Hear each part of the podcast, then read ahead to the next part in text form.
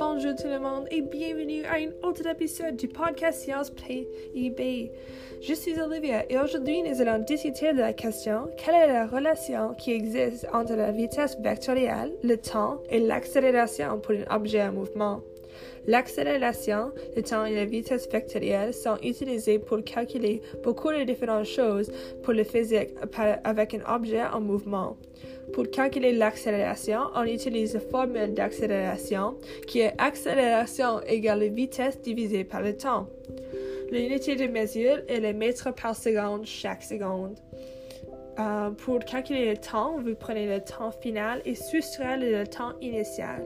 L'unité de mesure est les secondes et la formule de le temps égale temps égale la vitesse divisée par l'accélération. Pour calculer la vitesse, vous prenez la vitesse finale et soustraire de la vitesse initiale et l'unité de mesure est les mètres par seconde.